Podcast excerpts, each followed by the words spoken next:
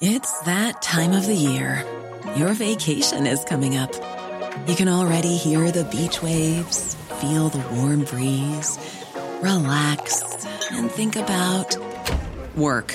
You really, really want it all to work out while you're away. Monday.com gives you and the team that peace of mind.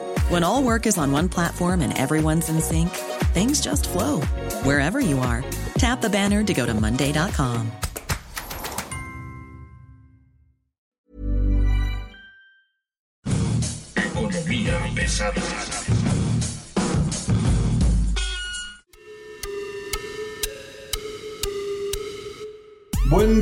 buen día, buen día, señoras y señores. Mi nombre es Luis Carriles, arroba Luis Carrujos, y como siempre, pensando en usted para explicarle lo que está ocurriendo en la economía de este país, tenemos a los expertos de economía, negocios, finanzas, en esto que es economía pesada, un ejercicio semanal de introspección marxista-leninista desde su Android, iPhone favorito. Señoras y señores, eh, bueno, hoy nos acompaña Oscar Sandoval Sáenz. Él, para que usted lo conozca, es un completo desconocido que está en la billetera en ADN 40, es columnista en el Aldo de México, este es un experto consultor en comunicación y demás. Y bueno, pues es un gusto que esté con nosotros, Oscar, ¿cómo estás? El gusto es mío. Por lo pronto ya avanzados en estos segundos. Muy divertido estar aquí con ustedes y hablar de estos temas que nos importan más de lo que quisiéramos que nos importaran, oye. Tú eres marxista-leninista de la 4T, yo entiendo, querido Oscar.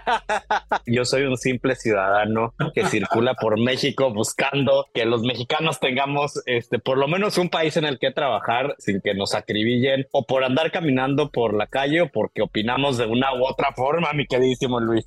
Oye, Oscar, platícanos, ¿cómo estás viendo las cosas? ¿Cuál sería tu evaluación de, la economía, de los negocios, de las empresas en el primer semestre, este, que pues ya, ya terminó y comienzan a moverse este, tantísimas cosas?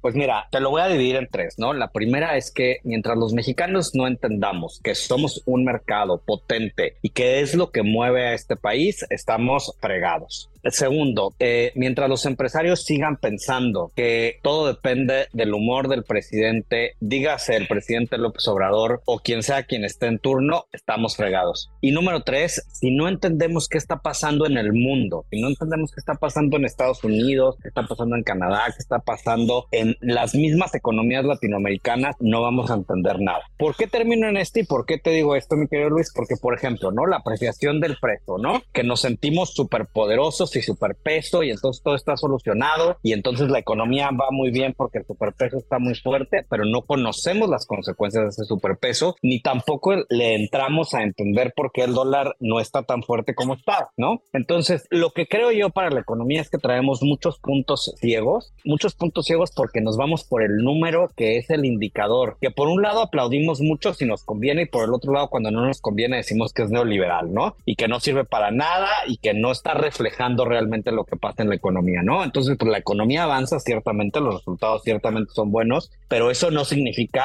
que sean buenos o para el gobierno en turno, ni que en el mediano o largo plazo vayamos a seguir festejando igual. Vamos a ponernos serios, muy serios. Es que, a ver, ya no entendí. Me estás diciendo que los números que está presentando el señor presidente no están funcionando, no son tan reales.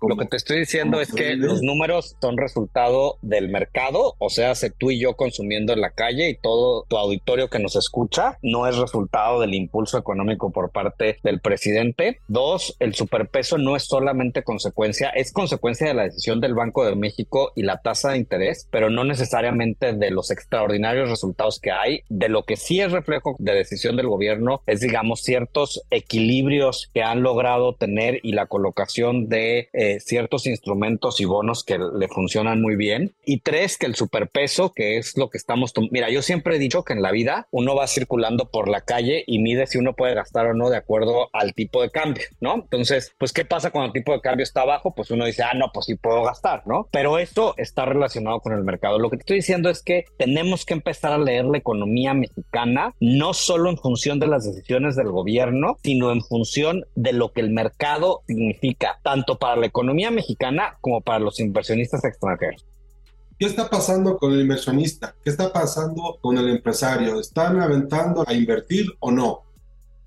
Vamos a dividirlos en tres. El primero, el empresario mexicano que está en México y que está trabajando en México, que muchas veces está más preocupado por lo que dice el gobierno que por lo que dice el mercado, ¿no? Ese es uno. El segundo es el inversionista y ese pues está muy beneficiado por el mercado, pero muy asustado por lo que dice el gobierno y muy con pleitesía respecto a lo que dice el gobierno. Y aquí tienes el inversionista que está sacando ventaja de las altas tasas de interés sin mayor riesgo para ello y otro es el inversionista que sí le está metiendo lana a México y que sí está invirtiendo en fábricas, en manufactura, etcétera, ¿no? Que es mucho de lo que estamos viendo a través del New Story. Y ahí, pues sí, claro que le están metiendo porque claramente la oportunidad es una oportunidad, digamos, muy potente porque somos por un lado un mercado muy sólido y por el otro lado, pues porque ciertamente los ojos del mundo están puestos en México a partir de esta oportunidad del nearshoring y los tratados comerciales que tenemos. Y el tercero, pues tiene que ver, digamos, con la gran mayoría de las empresas en México, que somos las pequeñas y medianas empresas, que somos los que contra viento y marea y contra calores y no calores, contra inundaciones y no inundaciones, ahí seguimos, ¿no? Ahí, pues digamos, en realidad no importa cuál sea la percepción que se tenga, siempre y cuando nos alcance para pagarle a nuestros empleados y que, que además pues sigamos teniendo este flujo que nos permita movernos, ¿no? Oyéndote me caigo en la cuenta de que este gobierno que pretende ser antiempresarial en muchos sentidos está provocando o más bien está beneficiando por alguna razón, básicamente el incremento al miedo que se refleja en las tasas de interés, está provocando que los inversionistas institucionales que no arriesgan en un tubo, que no arriesgan en un almacén, que no arriesgan en un empleo, se estén llevando ganas desde sus laptops en Nueva York, ¿no? O sea, esta posición que está jugando el gobierno mexicano antiempresarial está beneficiando a los supercapitalistas que mueven los fondos internacionales y se están beneficiando de tasas enormes porque un dólar que metas aquí México te da 11% y si lo metes te da 5, ¿no? Mira, le das exactamente al punto, ¿no? Por un lado, o sea, sí es un gobierno antiempresarial, lo que pasa es que México tiene, y por el mercado que somos, tenemos que ser proempresarial y entonces ahí buscar equilibrio. Pero lo que estás diciendo ahorita tú es interesantísimo, porque no solamente es el señor en Nueva York desde su laptop mandando dinero a México. O sea, es alguien que pida dinero en Estados Unidos y Canadá a una tasa de más o menos el 5%, le suma la cobertura cambiaria, lo mete a México y se regresa por lo menos con 4% arriba de un dinero que no tenía. Porque bueno, los que tienen la liquidez para hacerlo, bueno, lo entiendes y se están saliendo con más de un 4%. O sea, no necesitas ni siquiera tener el dinero, lo necesitas pedir, hacer la cobertura cambiaria, jugarte el riesgo y meterlo a un país como México, porque además hay otro factor que nos lleva a este punto, que es que el tipo de cambio también está ciertamente es de libre flotación, y para que no me regañen los del Banco de México hay que enfatizarlo, pero también está influido por el dinero que entra y que hay un factor importantísimo, porque la gente aquí normalmente cuando tocamos este tema se asusta y dice, no, es que los capitales golondrinos se van a ir volando de inmediato. Sí se van a ir volando de inmediato, pero pues el Banco de México sí sabe que esto está pasando. Entonces, pues por eso va a ir regresando la tasa poco a poco a los niveles, digamos, aceptables, dentro, entre comillas, para que entonces las salidas no sean en automático y cuando se haga el diferencial entre uno y otro, entonces veremos ciertos ajustes. ¿Qué es lo que pasa, Luis? Que no vamos a ver un ajuste de un día al otro. Entonces no va a ser explicable solamente de un momento a otro y por eso luego el gobierno puede jugar con las cifras y decir que todo va a requete bien, ¿no? Ahora, una cosa que el gobierno sí ha hecho bien, pues es tratar de mantener con nuestros impuestos el poder adquisitivo del mercado y por tanto seguir ofertando a los inversionistas extranjeros, pues un mercado que consuma, ¿no? Pero, pero digamos esto para cerrar este tema que tocas perfectamente bien de lo que está pasando con la tasa de interés, que está influyendo en el superpeso, que está influyendo en los ingresos de divisas y que entonces habría que poner la lupa sobre aquellos que realmente están trascendiendo, ¿no? Porque, a ver, hay una agresión sistemática, ¿no? Hay una agresión sistemática contra los empresarios, por alguna razón no sé, no quiero este, entrar en, descalificaciones impulsivas, digo, este tipo de cosas se prestan para ello, pero a mí lo que sí me queda claro es que esta agresión sistemática que ha estado presente toda la administración del presidente Obrador, López Obrador, lo que está generando en los últimos dos años, porque ya, ya el superpeso no, no es de ahora, ¿eh? el superpeso no tiene 15, tiene una tendencia de este año y el pasado, y por lo que vemos va a seguir así hasta por lo menos enero, febrero del año que ¿no? A lo que voy a lo siguiente, este tipo de cosas va a tener beneficios, estos capitales golondrinos que mencionabas, ¿no? Son en este momento los cuates que más han ganado dinero en México, más que casi cualquier otro inversionista que haya llegado al país a poner una tienda ni una cadena que se enfrenta a enormes retos, ¿no? Para, para cerrar un negocio, para ponerlo, ¿no? Entonces, el capital golondrino, pues yo creo que es en este momento el más beneficiado por lo que está pasando en la economía mexicana, ¿no crees?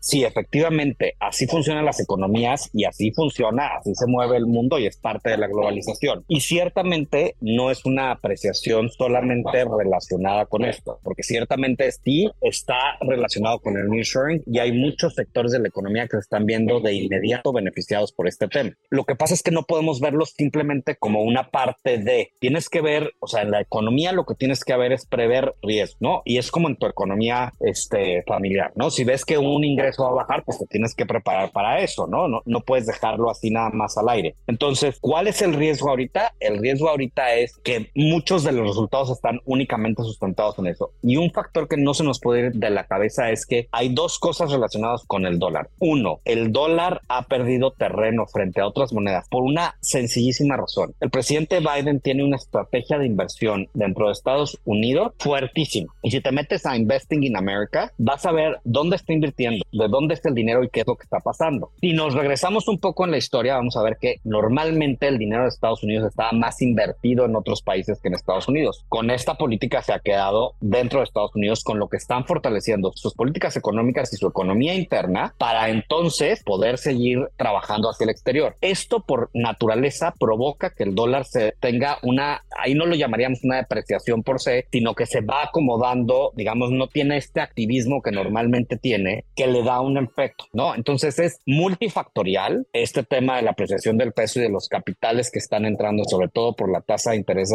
del Banco de México, eh, y no lo podemos separar, pero tampoco podemos decir, ay, no, todo está funcionando y todo está bien, ¿no? Que lo relaciona con este tema, esta idea del presidente de que los empresarios son malos, ¿no? Y que solamente si están dentro de sus, dentro de sus parámetros son buenos. El problema no es que no es solamente que el presidente lo diga, el problema es que claudiquemos frente a las decisiones del presidente y las opiniones de del presidente, sobre todo teniendo un mercado económico tan potente.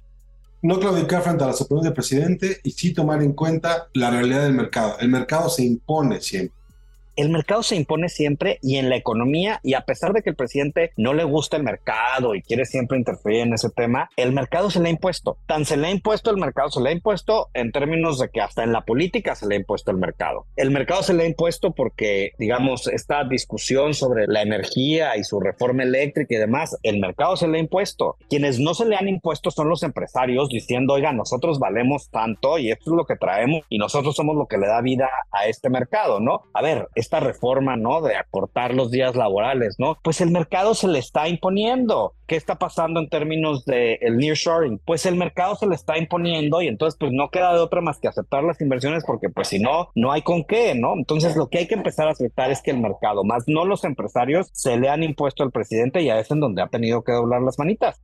Déjame pasar a otro tema. A ver, ¿qué onda con Pemex? Eh, este asunto de tenemos que rescatar a Pemex cuando Pemex no te vale más allá, no sé si el 5 o 6% de la economía. O sea, dependemos mucho más del TEMEC, de la industria este, automotriz, de otras cosas que de Pemex, porque esta idea de que Pemex o de, ni siquiera la industria petrolera, Pemex, ¿no? Salvar a Pemex. A mí me da la impresión de que si salvas a Pemex como lo estás haciendo, vas a terminar hundiendo al país, salvando a Pemex porque en México implementamos políticas públicas en función de ideas y de conceptos, no en función de realidad. Entonces, esta idea de la soberanía y de a nosotros no nos van a venir a mandar y a nosotros no nos van a venir a decir, tiene que tener una materialización, digamos, en la historia de lo que viene, ¿no? Y como Pemex representa, eh, o sea, porque a ver, ¿no? Cuando se hizo la reforma energética, pues al final también todo terminaba pasando por Pemex, aunque sí, no, ¿no? Pero este regreso a darle la soberanía a Pemex es que nadie nos manda ni nadie manda sobre México, no importa lo que nos cueste, ¿no? Entonces, esto es un poco similar a cuando las familias se endeudan con todas las tarjetas eh, de crédito posibles para mantener un estatus social, ¿no? Entonces, estás pagando el mínimo, pero andas en el restaurante de moda. Estás pagando el mínimo, pero te compraste este, la maleta elegantísima de ahí por Mazarik. Estás pagando el mínimo, pero no faltas a ninguna reunión con tus amigos, ¿no? Es este mismo tratar de imprimir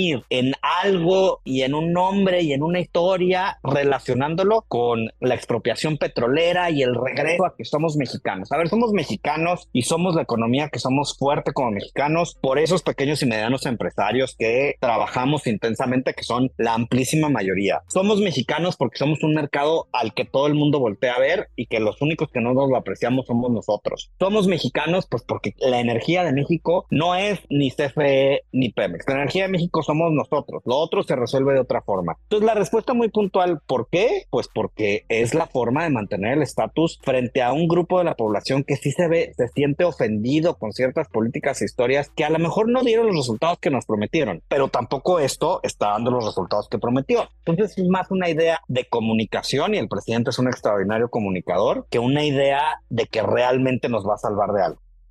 Ahora, el asunto va más allá porque hoy, por ejemplo, se hablaba de que el gobierno podría asumir la deuda de, o sea, a ver, sí lo dijo, pero no lo dijo, o no lo dijo, pero lo quiso dar a entender. Y eso tú y yo sabemos que en el tema de los bonos internacionales es muy importante. Una de las advertencias que te hacen las calificadoras siempre es, consideramos que aunque no hay una obligación directa del Estado para respaldar la deuda de Pemex, dada la intromisión, digamos, de Pemex en las finanzas públicas, es muy muy probable que la decisión de que el gobierno federal deje morir a Pemex, la deuda de Pemex, no ocurra. Entonces habría una intervención del Estado. Esa advertencia está en todos y cada uno de los resúmenes de las calificadoras cuando te hablan de Pemex, ¿no? Digo, los hemos leído por, no sé, 25 años, esa cláusula, diciendo que en caso de que haya un problema, consideramos que, aunque el gobierno federal no tiene la obligación, podría hacerle el paro. Eso siempre ha estado y nunca tuvimos del gobierno federal desde, no sé, Salinas, Cedillo,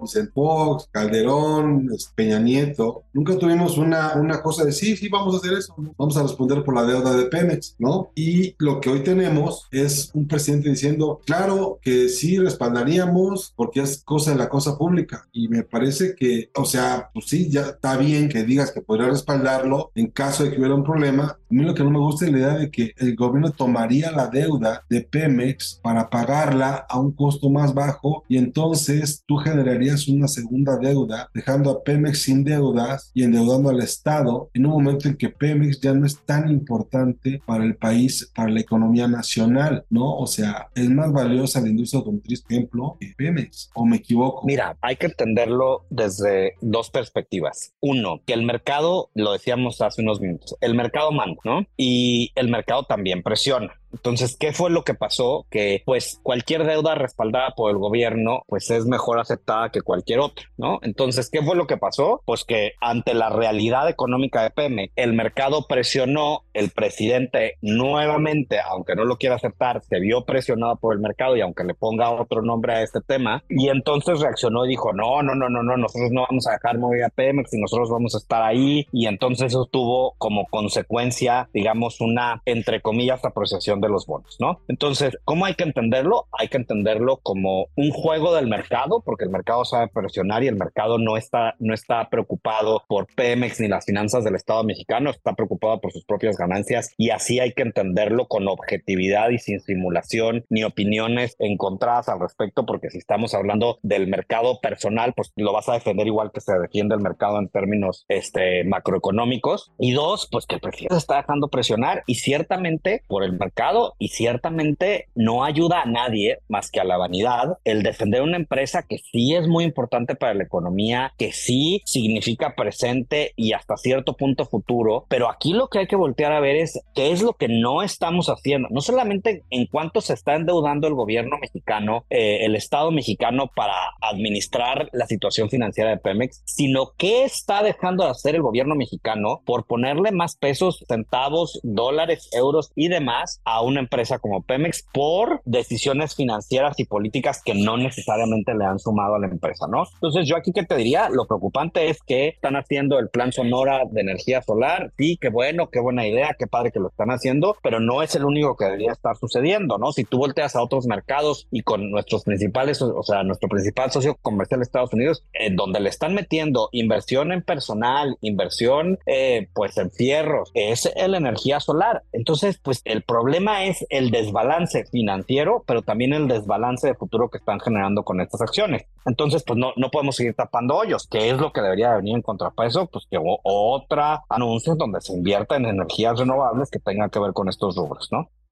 El asunto es qué tan viable o qué tan inteligente es una medida como esta de que sea el gobierno quien asuma la deuda de Pemex pues tan inteligente como tomar todas las decisiones de tu vida en el corto plazo, tan inteligente como decir en lo inmediato, como este TikTok que me da mucha risa, ¿no? Este mañana ya veremos, ya Dios dirá, seguro nos va a ir bien, ¿no? O sea, es tan inteligente como ponerlo en ese rubro y tan desequilibrado como no tomar decisiones en función de lo global y tomar decisiones solamente en función de hacer valer una promesa de una soberanía que si le preguntamos a la gente en la calle qué entiende por soberanía, no va a entender y no te lo va a poder definir con exactitud, ¿no? Entonces, pues aquí vemos esos vacíos eh, y vacíos que además pues nos van a costar en el mediano y largo plazo de manera importante a los mexicanos, ¿no? Déjame entender algo. Si planteamos nosotros la idea de que se rescataría Pemex con impuestos, pues no, como que ya no está tan divertido. Pero mira, a ver, el otro día leía yo esta, esta nota del Instituto Nacional de Migración respecto a la terrible tragedia en Ciudad Juárez y lo sucedido con los migrantes, ¿no? Entonces la noticia lo que decía era que y ya se estaba arreglando todo el problema porque iban a hacer una, pues, eh, iban a apoyar a las personas con dinero, ¿no? Y que con eso se resolvía el problema. Pues yo, y así lo escribí en el Heraldo de México, es ¿cómo? O sea, ustedes no generaron ese dinero porque ustedes no son una empresa. Entonces la solución contra una mala decisión de un administrador público presuntamente vinculada con corrupción se va a pagar con nuestros impuestos. Entonces, lo que hay que ver, mi querido Luis, no es solamente estos casos macro en donde nuestros impuestos terminan pagando decisiones y políticas económicas y monetarias sobre el tema. Hay que verlo en asuntos macro desde las pequeñas fugas como este tema del Instituto Nacional de Migración, en donde ciertamente pues los afectados pues requieren, digamos, pues recursos económicos para salir del problema y si bien no les va a revivir a sus familiares, pues por lo menos les va a dar, digamos, pues una tranquilidad en cierto sentido, pero pasa en todo, o sea, lo estamos viendo en Pemex, en lo grandote y en lo macro, pero también pasa en estas pequeñas decisiones en los que, pues, ¿qué importa? Pagamos con impuestos. ¿Qué es lo que tendríamos que estar haciendo? Lo que tendríamos que estar haciendo es, sí, efectivamente, fortalecer las empresas del Estado mexicano porque son importantes, pero no ponerles ni el total de la carga ideológica ni el total de la carga financiera a ellas, pues para que al final nos vayan acotando y acortando una historia, pues que tiene mucho más historia que esto, ¿no? Oye, y ya para acabar, también se da a conocer hoy, el, se da a conocer el número, número de los impuestos y estamos viendo que los impuestos se cayeron en general, el IVA se cayó de una manera impresionante. Esta manera de recaudar del gobierno pues no le está como funcionando. Entonces, lo que vemos es que lo que son los mismos compas de siempre los que están en este momento sacando al buey de la barranca, ¿no? El pago de IEPS es el IEPS el que le saca la, el gran negocio a la Secretaría de Hacienda. Estamos viendo, por ejemplo, la economía creció 3.5%, pero solo en junio el IVA cayó 20.7%, el ISR sube 2.9%, pero es el IEPS el que salva literalmente el día. Entonces, híjole, pues estamos hablando de que son los consumidores de combustible los que le están dando dinero al gobierno. Pues es que regresamos al inicio de esta conversación. El mercado termina mandando. Y a ver, te voy a decir una cosa que es importantísima poner en tu podcast, que es, estamos aferrados y obsesionados en ver las crisis económicas como sucedían en el pasado, ¿no? Estamos obsesionados en que la crisis económica se refleje en el tipo de cambio. Estamos obsesionados con que la crisis económica se refleje en que las tasas de interés para créditos al consumo hipotecario se desproporcionen. Y estamos obsesionados con ello, olvidando olvidando que justamente se hicieron reformas muy importantes para que eso no volviera a suceder. Y efectivamente no está sucediendo. Pero ¿qué es lo que está pasándole a la ¿Qué nos está pasando a los mexicanos? Nos está pasando que como no vemos esos indicadores de crisis que antes conocíamos, entonces no asumimos que hay un problema de crisis económica. Entonces, ¿cómo se refleja eso? Pues se refleja cuando ya no te alcanza para lo mismo, entonces no consumes igual y entonces eso se refleja sobre el impuesto al valor agregado. Se refleja cuando te empiezan a ver retrasos en determinados pagos por cualquier situación o pretexto y entonces pues tú tienes que meter freno de mano a los gastos que estás teniendo. Y eso en su conjunto te refleja en los impuestos. Pero también vamos a otro punto. Cuando hicieron la reforma del outsourcing, que sin lugar a dudas es una gran noticia para los trabajadores de México, no generaron equilibrios, no generaron equilibrios para las empresas en cuanto a que eso necesariamente significaba un costo adicional. Y luego tampoco los clientes de las empresas necesariamente aceptaron aumentos en la facturación porque hay un aumento al costo.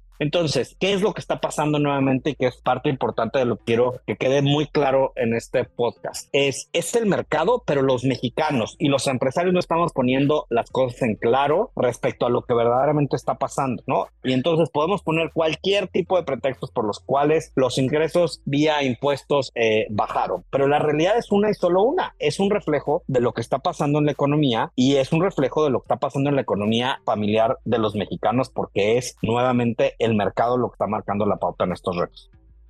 Yo me quedaría con esa idea, ¿no? El mercado manda, el mercado se está imponiendo y se está imponiendo como una realidad a empresas, empresarios, gobierno, consumidores, ciudadanos, ¿no? Y lo que estamos viendo es cómo es que crece el consumo y cae el IVA. Y a tu puntual conclusión solamente sumaría, y voy a insistir mucho en eso, y yo digo, el presidente ha cometido muchos errores y algunos importantes aciertos. El problema es que los mexicanos hemos sabido imponernos a través del mercado, pero no nos hemos sabido imponer en las cosas que trascienden a la economía, que en el fondo se reflejan en este tema que estás hablando de cierre, que es el tema de la recaudación. Entonces, mientras los mexicanos y los empresarios no entendamos eso, pues vamos a seguir claudicando sobre el tema y no le vamos a enseñar a nuestros gobernantes que ellos tienen que mantener los equilibrios y hay veces que el mercado necesita que le pongan un frenón en seco, pero hay veces que también hay que dejarlo que siga fluyendo porque si no, quien nos va a poner un frenón en seco va a ser el mercado. No tiene piedad. Digo, lo veíamos ahorita con el tema de los bonos de Pemex. Lograron lo que querían y están tranquilitos y en paz hasta que no vuelvan a estar. Y entonces ahí vamos viendo, ¿no? Y ahí vamos midiendo. Yo casi podía escuchar las botellas de champán destapándose cuando el presidente dijo, no, no, no, si algo le pasa a Pemex, yo pago, yo pago. Exactamente, y pues mira, lo que sí tienen que tomar en cuenta aquí eh, es que en México las palabras los inversionistas las se las lleva el viento y eso el presidente lo tiene muy claro, así que pues nada más que hay que estar atentos también en esas en esas historias porque alcanza para lo que alcanza. Oye Oscar, muchas gracias. Hombre, al contrario, un placer y un gusto y un honor estar aquí contigo. Yo le agradezco mucho al público de Economía Pesada. Esto es un poco entender lo que ocurrió en la última semana, que me parece se está poniendo cada vez más extraña el panorama económico para los usuarios, para el propio gobierno. Yo veo que estas medidas radicales neoliberales dicen es comunismo, están generando más supercapitalismo que nada. Nos esperamos aquí la próxima semana. No se le olvide, arroba Luis Carrujos. Estará Economía Pesada con ustedes. Hasta luego.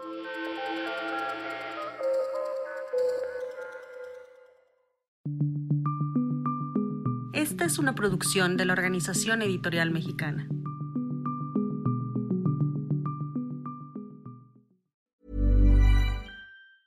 Hey, it's Danny Pellegrino from Everything Iconic. Ready to upgrade your style game without blowing your budget? Check out Quince. They've got all the good stuff shirts and polos, activewear, and fine leather goods, all at 50 to 80% less than other high end brands. And the best part? They're all about safe, ethical, and responsible manufacturing. Get that luxury vibe without the luxury price tag. Hit up quince.com slash upgrade for free shipping and 365 day returns on your next order. That's quince.com slash upgrade.